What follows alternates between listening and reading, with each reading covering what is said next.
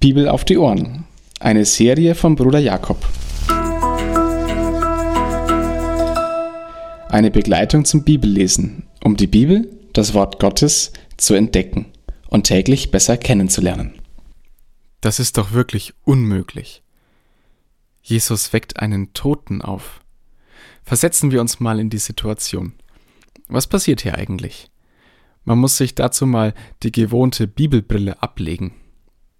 Unmöglich ist doch das, dass jemand einen Toten wieder zum Leben erwecken kann. Stellen wir uns vor, das geschehe heute. Genau das ist geschehen vor gut 2000 Jahren. Und nicht nur vor gut 2000 Jahren, auch vorher. Es gab große Propheten wie Elia und Elisa, die Bibel berichtet davon. Sie baten Gott darum, und auf ihr Gebet hin wurden tote Menschen wieder lebendig.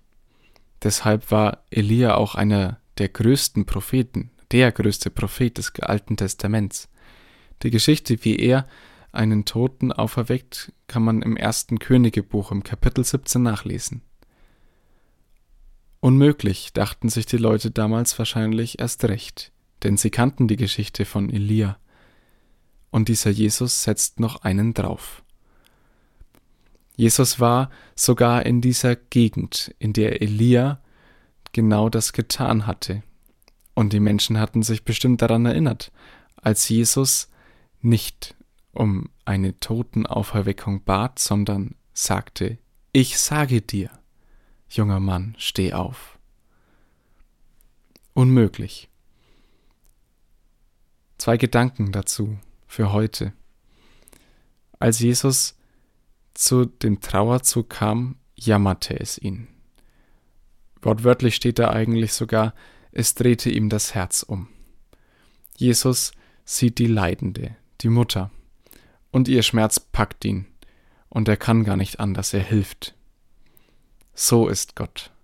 So haben ihn die Menschen seit Jahrhunderten erlebt, man kann es nachlesen im Psalm 103 oder Psalm 86. Man kann sich sogar im Gebet auf die Barmherzigkeit Gottes berufen. Danielbuch, Kapitel 9, Vers 18 folgende. So barmherzig ist Jesus und so mitfühlend, wie er das Leid der Menschen sieht, dass er genau dies jetzt tun muss. Er kann gar nicht anders. Gott ist auch heute als der Barmherzige erlebbar. Das ist der erste Gedanke für heute. Und der zweite, ja, Jesus weckt einen Toten auf. Klar, dass sich die Leute fürchten. Das ist unmöglich. Jesus ist es aber nicht unmöglich.